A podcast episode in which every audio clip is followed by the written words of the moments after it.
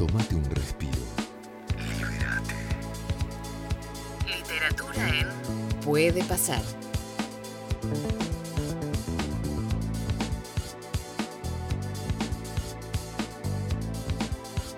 8 y 32 minutos de esta mañana y por supuesto eh, vamos a, disfrutar un rato de esta unión fabulosa de literatura y deporte con los queridos amigos de, de Libro Fútbol.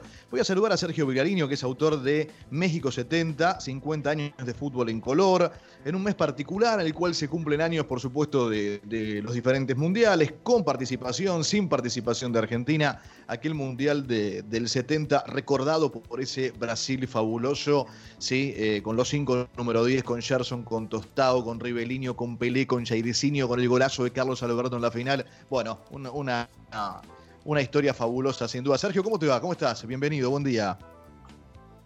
Hola, ¿qué tal? ¿Cómo estás? Un placer estar aquí con vosotros. Bueno, bienvenido. Ya en el tono nos damos. ¿De qué lugar sos, Sergio? ¿De dónde sos? Eh, yo soy de Santiago de Compostela, desde España. Sí, sí, por supuesto, por supuesto. Ahí muy cerquita de, de Galicia, de Vigo y esa zona fabulosa eh, que, que, tiene España y por supuesto muy, muy relacionada también con, con el fútbol. Contanos de, de, qué hablamos cuando hablamos de este libro y de este recuerdo a 50 años de México 1970. Bueno, yo creo que eh, eh, más o menos yo creo que todo el mundo tiene a México 70 como uno de, de esos mundiales de, de, referencia, ¿no? Como uno de los mundiales más, más famosos eh, de todos los tiempos.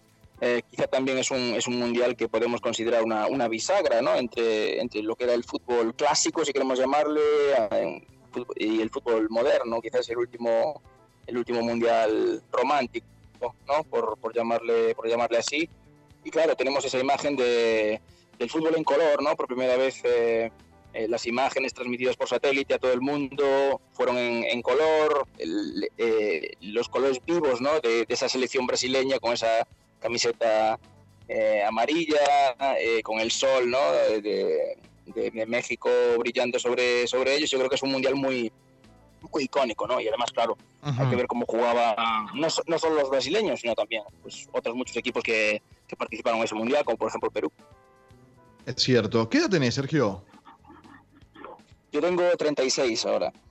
Ajá. ¿Y cómo, cómo se te dio por escribir de un mundial eh, en el cual eh, te quedaban varios años incluso para nacer?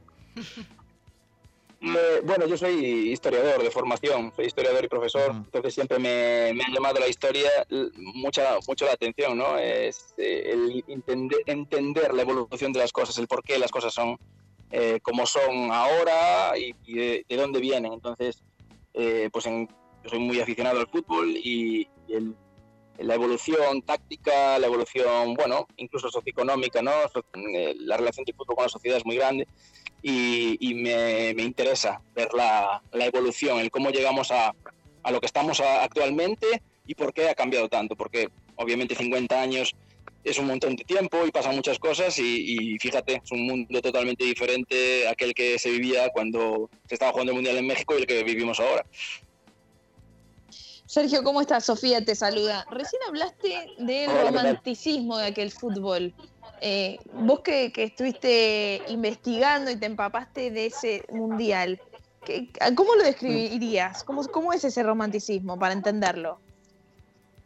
Eh, yo creo que es un, es un mundial especial porque además de que ya, yo creo que ya no se jugaba eh, así en, ese, en esa época. Por ejemplo, aquí en Europa ya estaba el fútbol total. Eh, bueno, no estaba creciendo, ya el Ajax había jugado la final de la Copa de Europa el año anterior, en Sudamérica se jugaba un fútbol más físico, eh, con mucha más preparación de los partidos, mismamente en Argentina pues tenéis el ejemplo de, Estudiantes, ¿no? que era el, equipo dominador de la, Copa Libertadores en, aquella, en aquel final de los años 60, pero que debido a las condiciones de México, a la altura, al calor, eh, los equipos tuvieron que bajarle una, marcha. Tuvieron que jugar un, poquito más lento y eso obviamente benefició, uno, a los equipos que mejor se adaptaron a esas circunstancias, sea Brasil porque llevaron a cabo una, una preparación muy específica, incluso con métodos de la NASA, que se hizo muy, muy famoso en aquel momento, sea Perú porque sus jugadores estaban acostumbrados a, jugar en la altura, eh, pero que eso benefició a esos equipos y sobre todo a los equipos que tenían pues, jugadores técnicos eh, artistas, ¿no? Que, podían tener más tiempo para pensar y al final eh, yo creo que eso es lo que todos nos gusta ver, ¿no? A los jugadores buenos eh, hacer su, su, trabajo sin el, el, peligro, ¿no? De, de, tener un, un, marcador muy encima o, o un peligro de, de, mismo cansancio, ¿no? De, digamos, un ritmo mucho más alto. Entonces yo creo que ahí es donde está ese romanticismo. Sergio, buen día. Te saluda Claudia. Eh, se suele decir, se suele decir todo el tiempo pasado fue mejor. ¿Fue mejor? ¿Fue el mejor mundial? Ya que sos historiador y que me imagino que debes seguir estudiando más allá de haber estudiado y escrito sobre México 70. ¿Fue el mejor de todos los mundiales? yo como historiador me gusta decir que todo el tiempo pasado fue anterior. la nostalgia siempre, la nostalgia siempre juega una mala pasada muchas veces, ¿no? Siempre tendemos a, quedarnos con el recuerdo romántico, con los buenos recuerdos, ¿no? Y, olvidarnos de lo malo. Fue un mundial eh, muy bonito de ver y en aquel momento yo creo que eh, conquistó a, los aficionados al fútbol y a quienes no lo, no lo eran. Yo creo que ahora mismo tampoco podemos comparar épocas. Es un deporte casi distinto. Ahora mismo los jugadores tienen una, una preparación técnica, física, eh, que antes no tenían, pero también quizá antes eh, se valoraban otros elementos, como por ejemplo la improvisación, que ahora quizá es menos, eh, lo vemos menos, ¿no? Todo está tan, tan estudiado, tan, tan informatizado incluso, que ha perdido un poco de ese, ese talento natural, por decirlo de alguna manera. Entonces yo creo que hasta ese momento yo creo que sí que es un gran, un gran ejemplo, pero bueno, todos los mundiales eh, tienen, tienen algo especial, eh, luego lo vamos a ver, ¿no? Eh, por ejemplo, el Mundial del 82 fue muy bueno en España, incluso el Mundial de Brasil a mí me gustó mucho, creo que se jugó un fútbol atacante y, y hubo partidos muy, muy interesantes, entonces yo creo que comparar épocas es complicado. estamos hablando con Sergio Vilariño, eh, autor de México 70, en eh, nuestra sección habitual de literatura y deporte, 50 años de fútbol en color.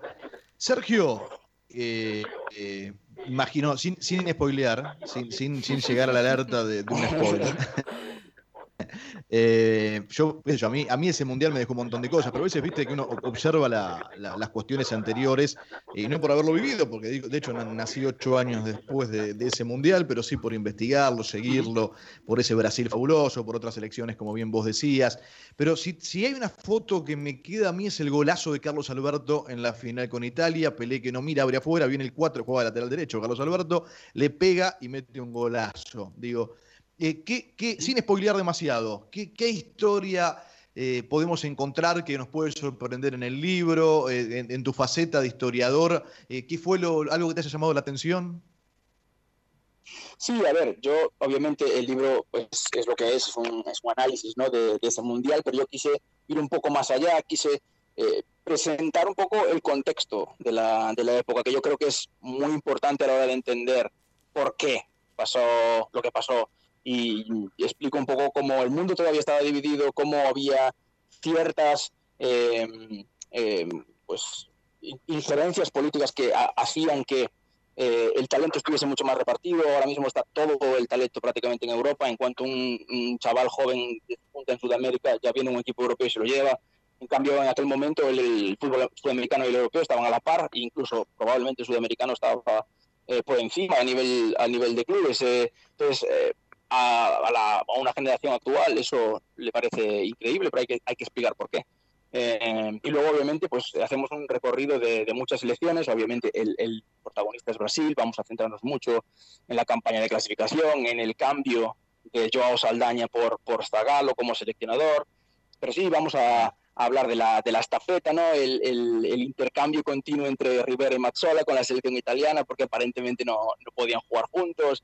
Eh, el cómo el terremoto que sucede justo antes de empezar el Mundial en Perú afecta a, la, selección, a la selección peruana, incluso yo creo que les, les motiva para hacer un, un, mejor, un mejor torneo. Entonces vamos a ir así, siguiendo un poco a, las, a, las, a los equipos más, más destacados, sin olvidarnos también, pues a lo mejor de, la, de las sorpresas, ¿no? del torneo, pues a lo mejor eh, equipos que han dejado buena imagen, como por ejemplo fue Rumanía, que no se esperaba mucho de ellos y sin embargo dieron una buena imagen, eh, Marruecos, obviamente los propios peruanos, los ingleses, etcétera.